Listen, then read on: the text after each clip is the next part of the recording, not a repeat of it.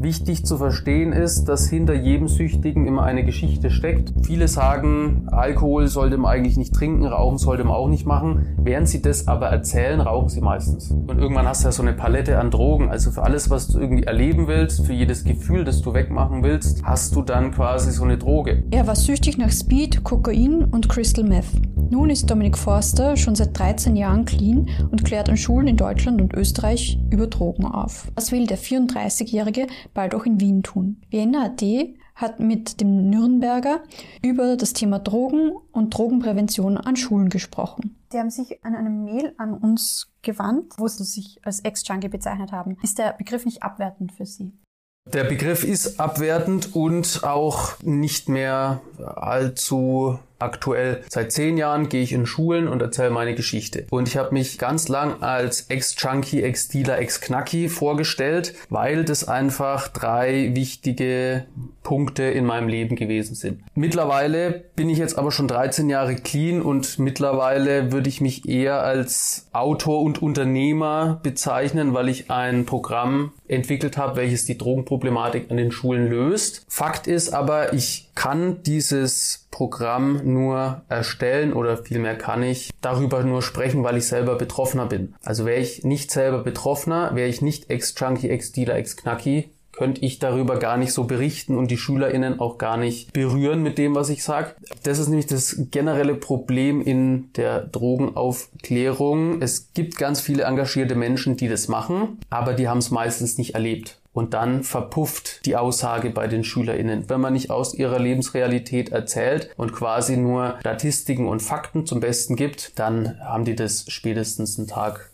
danach wieder vergessen. Wie sind Sie denn in die Drogenproblematik reingekommen? Ich bin Betroffener. Viele legen immer Wert auf diesen Titel Experte oder öfter werde ich auch als Experte vorgestellt und ich bin Experte, weil ich Betroffener bin. Und mich hat immer jahrelang gestört, dass in Talkshows oder Zeitungsberichten oder sowas immer über Betroffene gesprochen wird, anstatt mit den Betroffenen. Ich hatte nicht vorsichtig zu werden. Das ist einer meiner Leitsätze und das trifft auf alle zu. Also es gibt ja niemanden, der aufwacht und sich dann denkt, ja ey, äh, eigentlich ist alles super, aber ich plane jetzt mal meinen Absturz. In fünf Jahren will ich aufgrund von Drogenkonsum im Knast sitzen oder in der Psychiatrie sitzen oder vielleicht sogar versterben daran. Also es plant ja keiner. Jetzt leben wir aber in einer sehr komplexen Welt und jeder, der Drogen nimmt, will dadurch sein Leben verbessern. Das wollte auch ich. Wichtig zu verstehen ist, dass hinter jedem Süchtigen immer eine Geschichte steckt. Menschen nehmen nicht einfach so Drogen. Also es gibt immer mindestens ein Erlebnis oder einen Schicksalsschlag, der dann zum Konsum führt. Meistens sind es aber mehrere,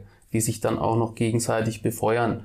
Und bei mir waren es im Prinzip drei. Ich hatte mit neun einen schweren Unfall, einen dreifachen Schädelbasisbruch mit Innenohrbriss. Die Ärztinnen haben gesagt, also wenn er Glück hat, ist er schwer behindert, weil die Verletzungen sind so schlimm, das wird quasi nie wieder. Das habe ich aber gut überstanden, konnte nach einem halben Jahr wieder Kopfball beim Fußball machen und ab da galt ich als Wunderkind. Was die Leute aber nicht bedacht haben oder was irgendwie auch gar keinem aufgefallen ist, ich war dann nicht mehr gut in der Schule, was absolut Sinn macht, weil mit neun musste ich erst laufen, lesen, sprechen, wieder lernen. Deswegen hatte ich einen extremen Reiferückstand. War also nicht mehr gut in der Schule. Meilenstein Nummer zwei, ich kam auf eine Hauptschule, war da der kleinste, schwächste und dünnste und habe dann da vier Jahre auf die Fresse bekommen. Klassisch Mobbing Außenseiter. Meilenstein Nummer drei, ich habe selber süchtige Eltern. Deswegen habe ich ihnen davon nie was erzählt. Also mein Papa ist schwerer Alkoholiker und meine Mama ist schwer medikamentenabhängig.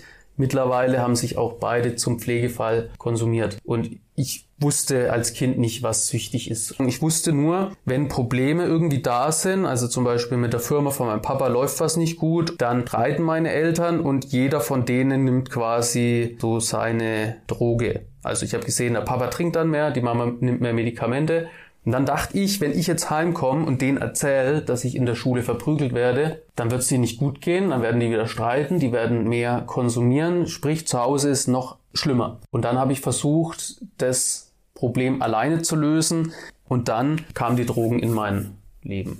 Also quasi wurde es auch ein bisschen von den Eltern vorgelebt. Ja. Wer hat Sie zu den Drogen gebracht? Haben Sie da auf der Schule Kontakte gehabt? Also in der Schule habe ich keinen Zugang zu Drogen bekommen oder zur Kriminalität. Mein Konsum hat dann erst mit 17 Jahren begonnen, also relativ spät. Und dann war die Schule vorbei und ich habe mir gedacht, du musst jetzt hier grundlegend was ändern, weil dein Leben kann ja jetzt nicht so weiterlaufen. Und dann war mein Plan quasi, an einer Jugendfreizeit teilzunehmen, aber mit wesentlich jüngeren, weil ich dachte, mit denen kommst du besser zurecht. Da konnte ich noch nicht verstehen, dass der Unfall eben so viel Schaden verursacht hat. Und dann bin ich auf diese Jugendfreizeit mitgefahren, habe da neue Leute kennengelernt und habe somit auch noch Zugang zum Deutschrap bekommen, also zu Agro Berlin und habe durch diese neuen Freunde und durch diese neue Musikrichtung verstanden, dass ich mein Leben grundlegend falsch lebe. Also ich war immer klein und schüchtern und äh, liebebedürftig und zart, zerbrechlich. Und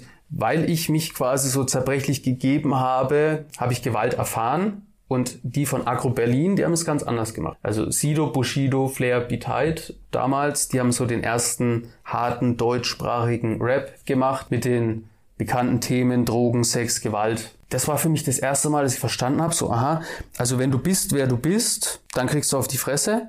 Aber wenn du es so machen würdest wie die in den Deutschrap-Texten, dann müsstest du ja auch so cool werden wie die. Und passend dazu der neue Freundeskreis und das hat sich dann ganz schnell befeuert und hat dann letztendlich dazu geführt, dass ich das erste Mal Drogen mit 17 Jahren ausprobiert habe, das dann immer weitergemacht habe, dann Drogen verkauft habe und dann mit 21 schon in Hochsicherheitsjugendhaft gelandet bin.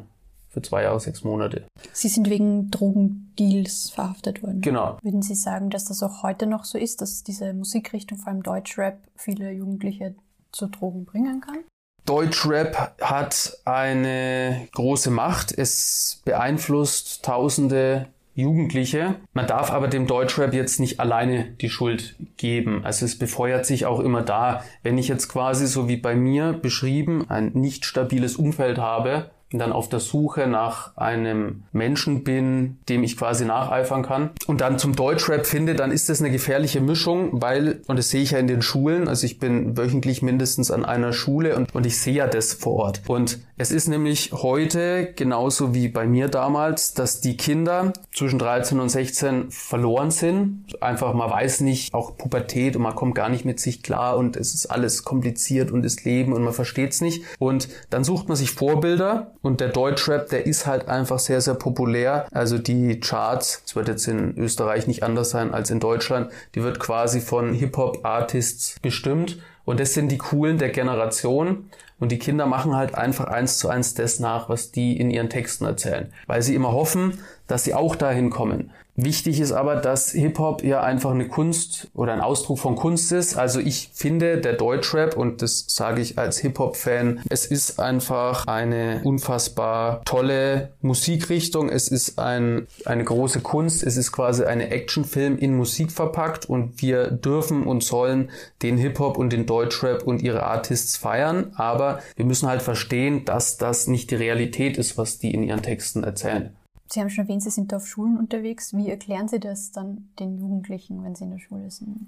Durch meine Lebensgeschichte. Ich sage den SchülerInnen nie, nehmt Drogen oder nehmt keine Drogen. Ich erzähle ihnen meine Lebensgeschichte und dadurch kriegen sie eine Information, wodurch sie dann wiederum ihre eigenen Schlüsse ziehen können. Und einer meiner Leitsätze ist, Drogen sind geil, machen dich aber kaputt. Wären Drogen nicht geil, wird es keiner nehmen. Das Fatale ist, wir wollen die SchülerInnen schützen. Also wir sagen ihnen, wenn du anfängst Drogen zu nehmen, dann endet dein Leben in einer Katastrophe und wir wollen sie davor schützen. Wichtig zu verstehen ist natürlich auch, dass nicht jeder, der mal Drogen nimmt, tief in der Scheiße endet. Aber ich sage immer gerne, niemand von denen, die tief in der Scheiße geendet sind, hatten das vor. Und es beginnt logischerweise immer mit dem einen Konsum. Eltern, Lehrkräfte, wollen die SchülerInnen vor diesem letztendlichen Absturz bewahren. Und wir verschweigen ihnen aber die Anfangszeit der Drogen. Ne? Und Drogen sind geil, machen dich aber kaputt.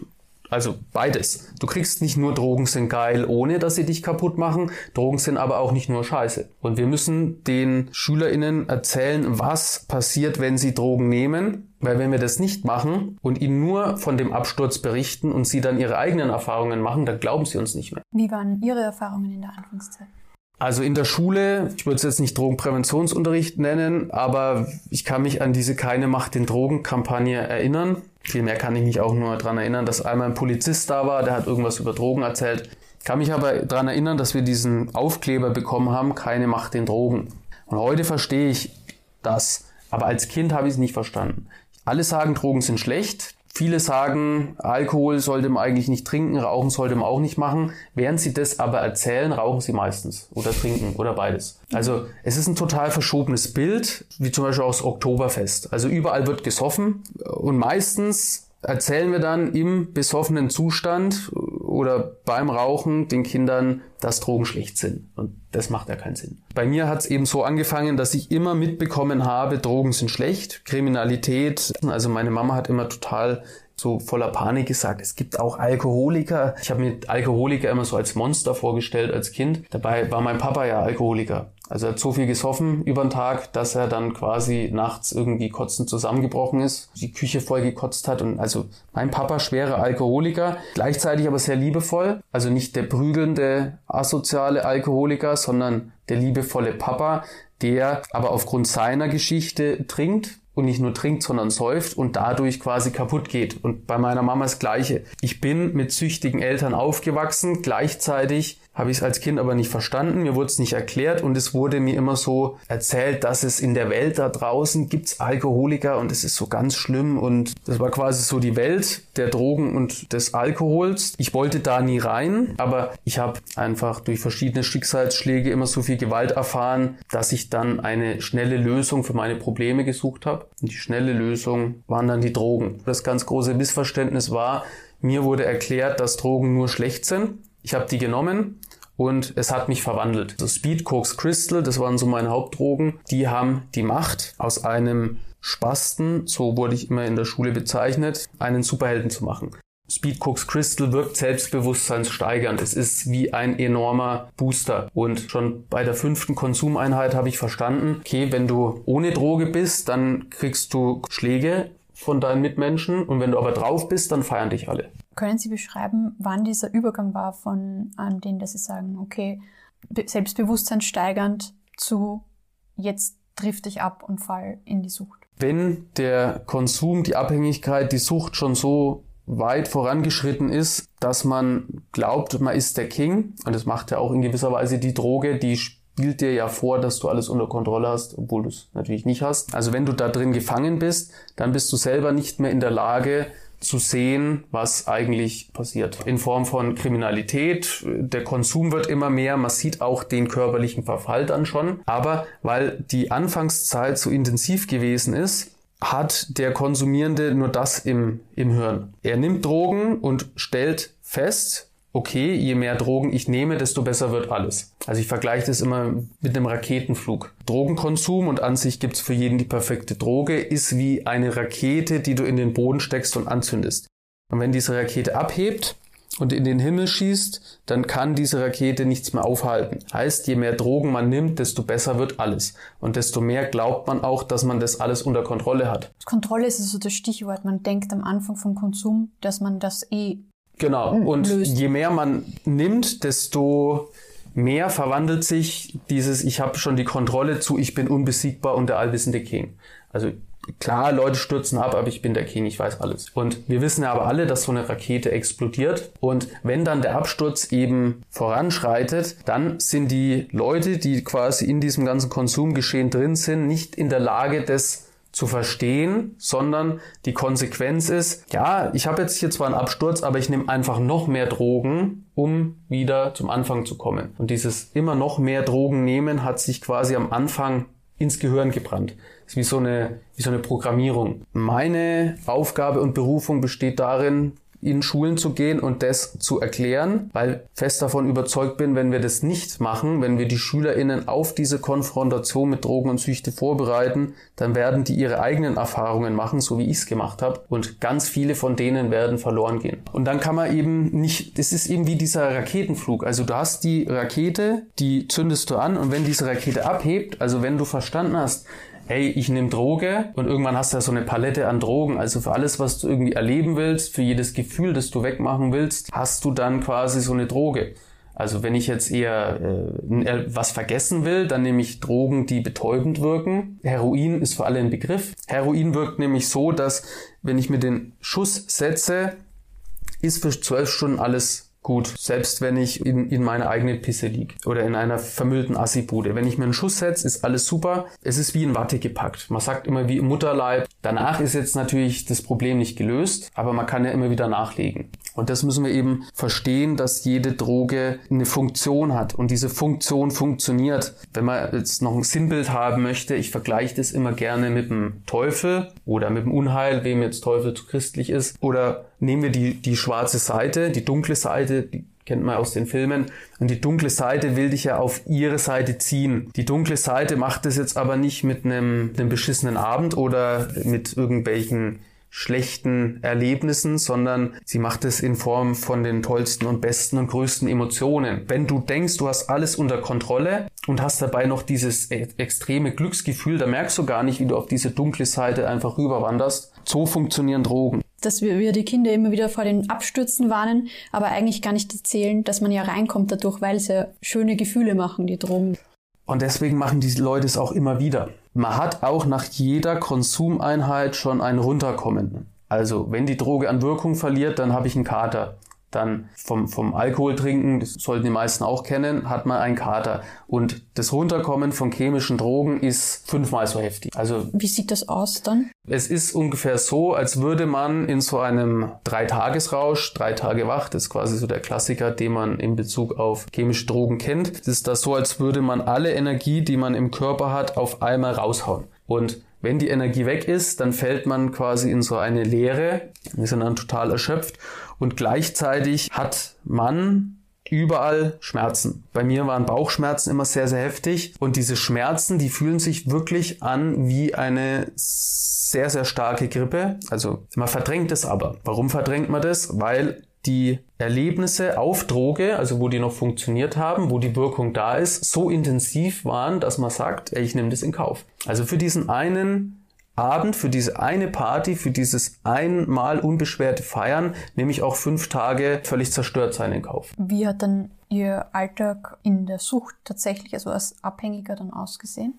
Also ab einem gewissen Punkt kann man den Konsum nicht mehr mit einem normalen Job finanzieren und dann bleibt eigentlich nur der Weg in die Kriminalität und mein Weg war eben das Drogenverkaufen oder vielmehr bin ich da so reingewandert, weil mit dem Drogenverkaufen auch viel Macht einhergeht. Überall, wo ich aufgeschlagen bin mit meinen Drogen, war ich der King. Die haben mich alle verehrt. Also natürlich nicht mich, sondern die Droge. Es waren alles süchtige Menschen, die haben die Droge gebraucht, ich habe die Droge gebracht, also haben mich alle gefeiert. Das ist dann noch schwerer, nehme ich mal an, rauszukommen, wenn man schon als Jugendlicher oder Kind oft in, in solchen Situationen steckt, wie Sie vorher beschrieben haben, und man ist auf einmal der King.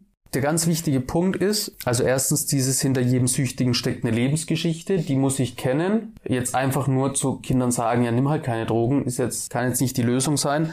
Und das Fatale oder gleichzeitig das absolut Faszinierende war, dass ich jetzt von den Leuten gefeiert worden bin, die mich in der Schule verprügelt haben. Also die, die mir, die meinem alten Ich in die Fresse geschlagen haben, die haben mich jetzt verehrt, weil ich der Drogendealer King bin. Und einmal das verstanden, bist du verloren. Sie haben ja auch im Spiegel schon gesagt, Sie nehmen, haben 5 Gramm Speed, 1 Gramm Koks und 1 Gramm Crystal Meth damals täglich genommen. Ja. Wie schnell machen diese Drogen süchtig? Beim ersten Konsum, meine ich, kann man gar nicht umreißen, was die Droge alles kann. Also es dauert ein paar Konsumeinheiten, bis man wirklich versteht, was die Funktion der Droge ist, wie das alles funktioniert. Aber es ist geil. Du machst es, du nimmst diese Droge, du verstehst zwar noch nicht, was jetzt genau passiert, aber es, es, es fühlt sich geil an und es, du bist sofort angefixt. Jetzt ist aber auch ganz wichtig zu verstehen, dass nicht jede Droge bei jedem Menschen das Gleiche hervorruft, das Gleiche bewirkt.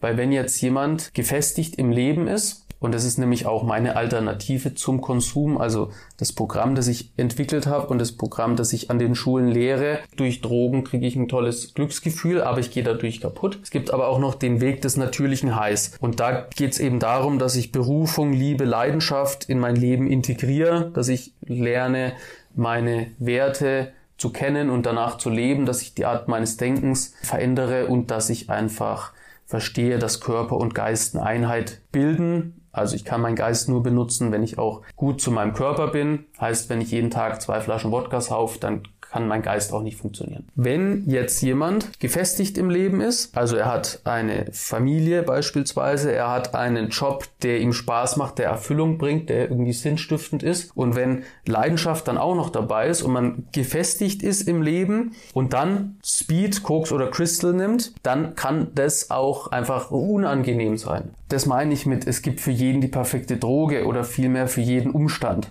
Ne, Beispiel, jemand ist gefestigt im Leben und dann passiert aber ein Schicksalsschlag. Und dann bricht mein Haus in kürzester Zeit zusammen. Und wenn ich dann in dieser schwierigen Phase drinstecke, in dieser Traurigkeit, bis hin zur Depression. Und dann kommt jemand, der sagt, ey, du musst nur diese Line ziehen, diese Pille werfen, dann ist alles geil. Da mache ich das.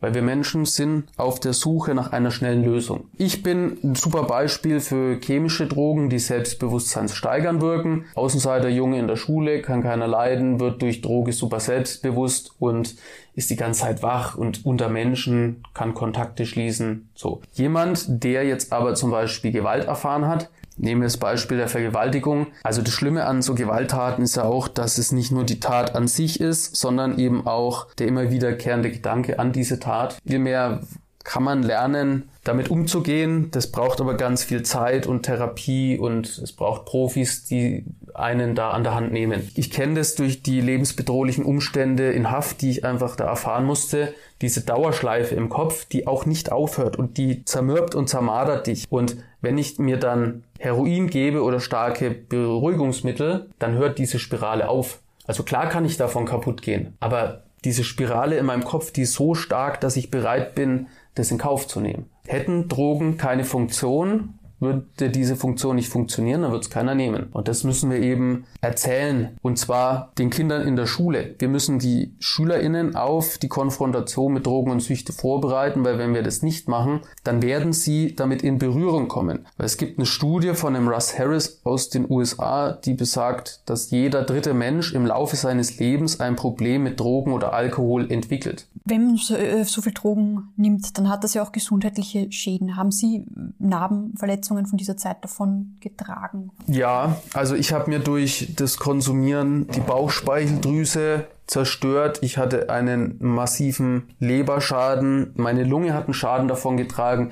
Mir haben angefangen, die Zähne zu schimmeln. Das war aber alles im Vergleich zu dem psychischen Schaden nichts. Ich habe eine posttraumatische Belastungsstörung durch die Drogenexzesse, durch die lebensbedrohlichen Umstände im Knast entwickelt. Ich habe aber auch noch äh, Depressionen und Panikattacken. Und auch da ist es so, dass die sich wahrscheinlich alle drei gegenseitig befeuern. 2012, nach Gefängnis und Therapie, hat sich ein Zwangsgedanke in mir eingenistet, der mir gesagt hat, bring dich einfach um, dein Leben hat eh keinen Sinn. Also so hoch man fliegt auf Droge, so tief stürzt man mindestens auch wieder ab. Und wenn dann da niemand kommt, der dich an der Hand nimmt, schaffst du es nicht. Wir sehen den Leuten ja dabei zu, wie sie auf Droge feiern. Und das ist, spiegelt ja quasi die erste Phase des Raketenflugs. Und das wird im Hip-Hop zelebriert. Der Absturz, der aber nicht. Und die Leute, die abgestürzt sind, an Droge kaputt gegangen sind oder sogar verstorben sind, die können nicht davon berichten. Hätte man mir nicht geholfen,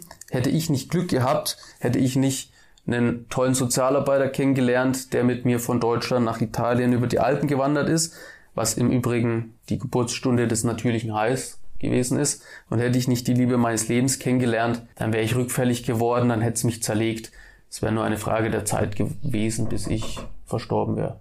Also da gibt's kein, da gibt's dann kein Zurück. Man kann dann eben nur noch versuchen, das Häufchen Elend, was nach dieser Explosion übrig bleibt, dann wieder äh, zu bauen. Deswegen ist es so unglaublich wichtig, dass wir quasi diese Prävention machen, diese Vorbeugung, diese Vorbereitung auf die Konfrontation mit den Drogen. Weil wenn man Bock aufs Leben hat, dann ist das die beste Suchtprävention, die es gibt. Weil wenn ich ein Ziel habe, wenn ich eine Berufung gefunden habe, Liebe, Leidenschaft, wenn ich quasi in der Lage bin, mein eigenes gutes Gefühl Gefühl hervorzurufen, wenn ich einen Plan für mein Leben habe, wenn ich das alles weiß, wenn ich einfach Tipps und Werkzeuge an der Hand habe, um mein eigenes gutes Gefühl hervorzurufen, dann werde ich auf Drogen und Süchte treffen. Ich werde sicherlich auch konsumieren, aber ich werde nicht verloren gehen. Weil, wenn ich die ganze Zeit high bin oder drauf bin oder besoffen bin, dann kann ich ja meine Ziele gar nicht verfolgen. Ein natürliches Präventionsmittel ist die Lust aufs Leben. Wenn man ein Wort haben möchte, dann ist es Begeisterung Wir müssen die Begeisterung in den Menschen erwecken. Und da gibt es jetzt keine Formel.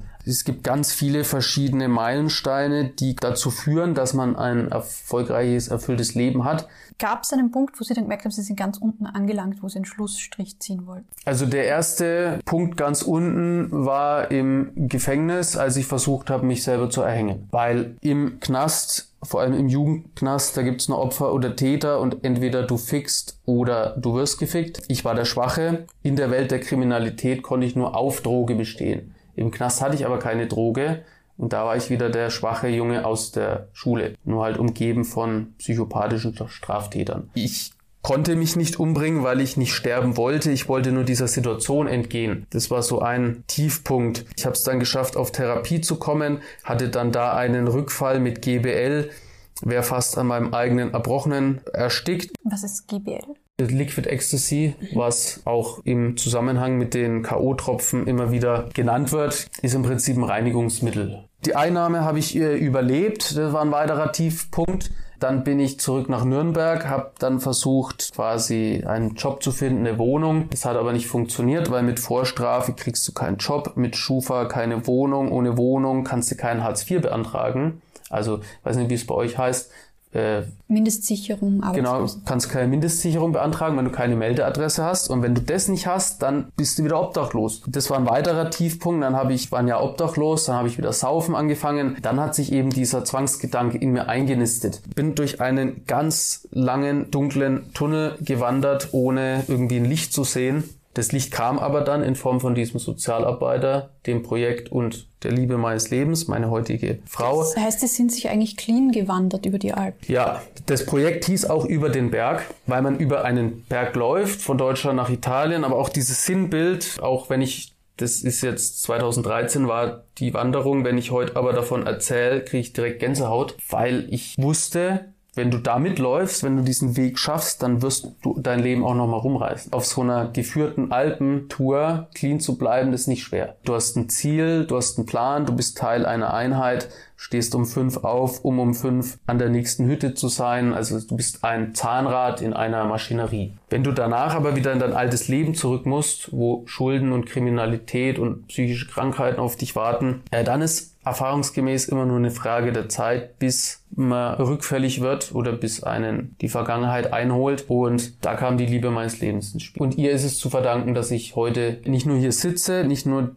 in Schulen gehe und von meiner Geschichte berichte, sondern dass ich eben die Geschichte, die mich jahrelang zerstört hat, in was Positives umwandeln konnte. Viele äh, junge Leute, die solche Erfahrungen gemacht haben, die auch in die Kriminalität kommen sind, sind ja dann der Meinung, mein Leben ist schon so schlecht, ich kann nichts mehr draus machen. Was will man noch mit so einem kaputten oder Trümmerhaufen machen? Was ja. würden Sie denn aus solchen Jugendlichen sagen? Also für solche Jugendliche ist genau das Programm, das Power-Programm, welches ich an den Schulen lehre. Mittlerweile gibt es auch ein Konzept dazu, was in Deutschland von Krankenkassen gefördert wird.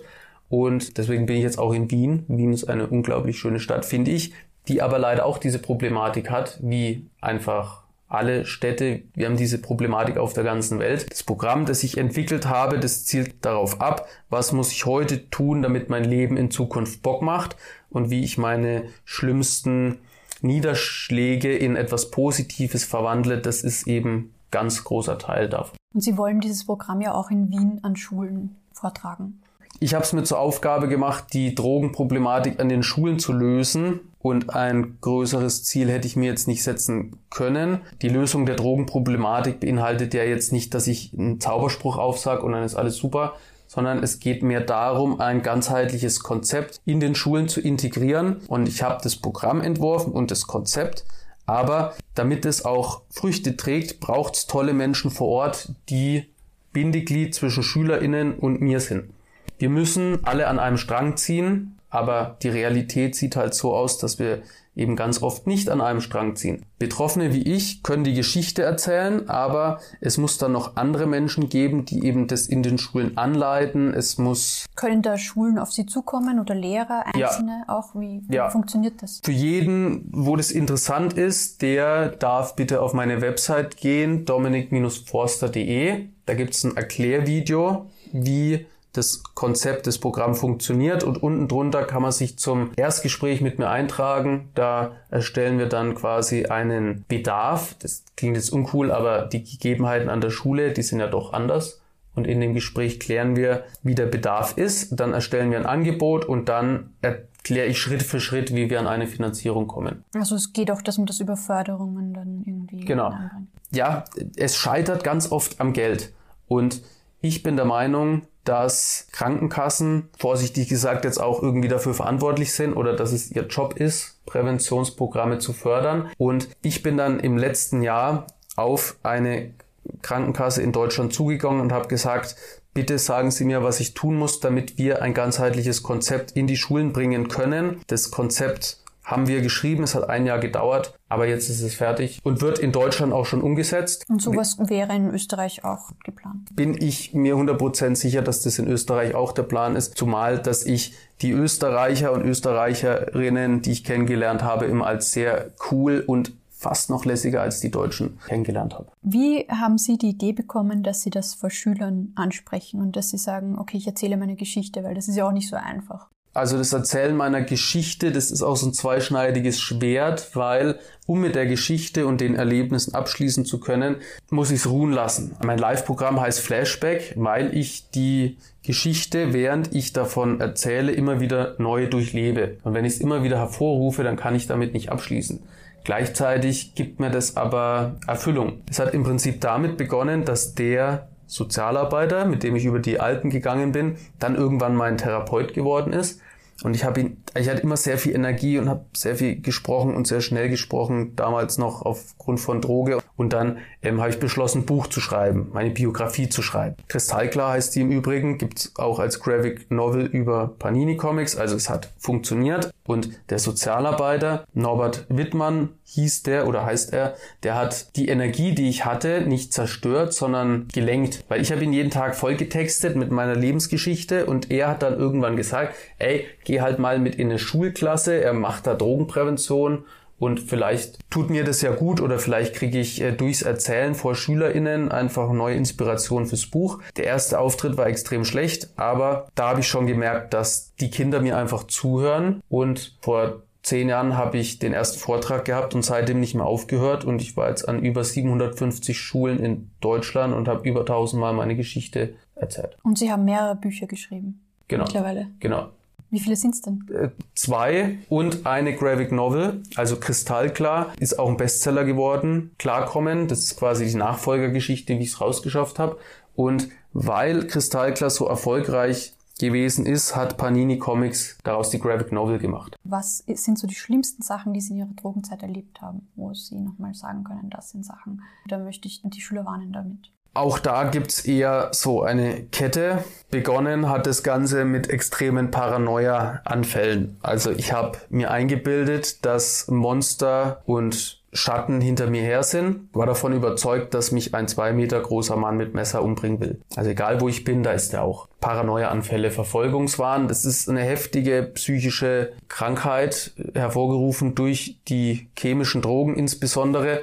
Und das kann man wahrscheinlich auch nicht gut nachvollziehen, weil das, also Paranoia kann man erst verstehen, wenn es soweit ist. Was aber, denke ich, jeder nachvollziehen kann, ist, dass alles, was ich mir durch die Nase ziehe, nicht in Form von Sternenstaub zum Hinterkopf rausfliegt und mich einfach nur high und glücklich macht, sondern das, was ich mir durch die Nase ziehe, bleibt unter meinem Gesicht, mischt sich mit der Rotze, tropft in die Nasennebenhöhlen, Stirnhöhle, Kieferhöhle, tropft in den Bauchraum und wenn wir bedenken, dass Crystal zum Beispiel mit Glassplittern gestreckt ist, dann ist es keine gute Idee, wenn ich mir das durch die Nase ziehe. Oder nochmal das Beispiel von GBL. GBL ist Felgenreiniger. Ja, also wir benutzen das, um Graffitis von den Wänden abzuscheuern. Und das trinken Leute, um high zu werden. Es ist extrem schädlich für den Körper und das ist jetzt ja auch keine neue Erkenntnis. Das wissen wir ja. Warum machen die Leute es aber trotzdem? Weil sie ein geiles Gefühl davon bekommen. Warum wollen sie dieses geile Gefühl? Weil sie ihrer Realität entfliehen wollen müssen. Und der letzte Punkt, also der quasi der totale Verfall, der Absturz meiner Rakete, da habe ich mir im Paranoia-Wahn mit einer glühenden Rasierklinge Käfer aus der Haut geschnitten. Die Käfer waren aber nicht da. Also das war rein nur in meinem Kopf, hat es stattgefunden. Im Zuge von chemischen Drogen ist dieser Film auch relativ gängig. Passiert sehr oft. Auf meinem Weg habe ich ein Mädchen kennengelernt, die hat sich im Paranoia-Rausch äh, mit einem Nagelklipser das Gesicht geöffnet, weil sie dachte, Käfer sind unter ihrem Gesicht. Was würden Sie dann einem jungen Menschen raten, der jetzt im Freundeskreis sehr viele haben, die mit Drogen experimentieren und der da ein bisschen einen Druck verspürt? Der beste Tipp, wenn du nicht weißt, wie es sich anfühlt, dann kannst du es nicht vermissen. Neugierde ist sehr, sehr stark, aber dann niemals so stark wie dieses Verlangen. Damit können die meisten jetzt nichts anfangen.